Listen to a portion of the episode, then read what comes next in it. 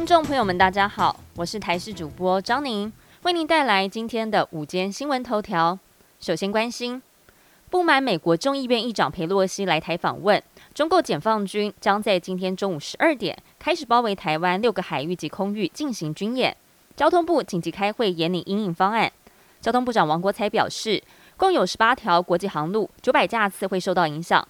交通部与外交部协调，日本、菲律宾借道寻找替代航路，借道日本福冈飞航情报区往北飞美国，还有东北亚等地区；往东南亚纽澳则是向菲律宾借道。航港局也针对了基隆港、苏澳港、台北港等七大港口发出公告，警示周边海域船舶避开六大军演区域，以替代航线的方式进出航行，以策安全。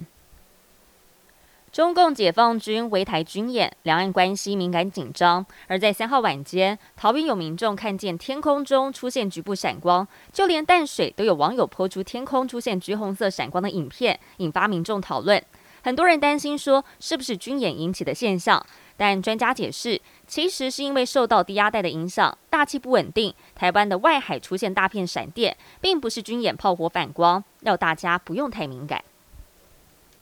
国内疫情持续的延烧，胸腔及重症科医师黄轩引用国外一项三百万人的研究报告指出，成年人如果家中没有小孩，得到 COVID-19 之后的住院风险高出家中有小孩的人百分之四十九，重症进入加护病房的比例也增加到百分之七十六。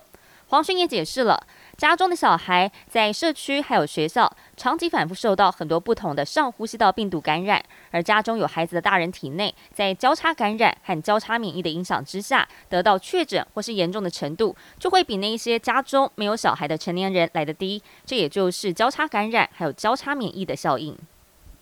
天气方面的消息，今天受到低压带逐渐远离的影响，降雨比昨天趋缓。中南部、东南部地区容易会有局部短暂阵雨或是雷雨发生，而其他地区则是多云到晴，各地高温回升到三十二到三十四度。其中，花莲纵谷和台东地区有三十六度高温发生的几率。气象局指出，星期五到下周日，各地大多是多云到晴，东南部地区会有零星的短暂阵雨。而在下个礼拜，需要留意南海热带扰动发展，不排除会有台风形成，但仍然有不确定性。影响的范围还有路径，还需要观察。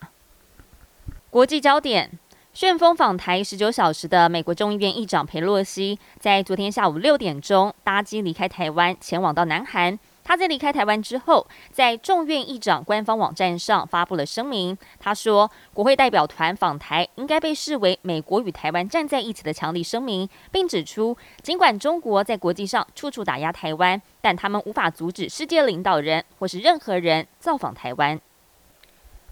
美国参议院在当地时间周三以压倒性票数通过了瑞典、芬兰进入北约的议案，总共是九十五票赞成，对上一票反对。受到了乌俄战争的影响，过去长期避免加入军事同盟的瑞典还有芬兰这两国改变了中立立场，决定要跟其他西方国家共同抵挡俄国的威胁。根据美联社的报道，美国总统拜登十分积极的推动两国加入北约，并表示这次历史性的表决将是美国跨党派持续对北约承诺的象征，确保我们的军事同盟准备好面对今日和未来的挑战。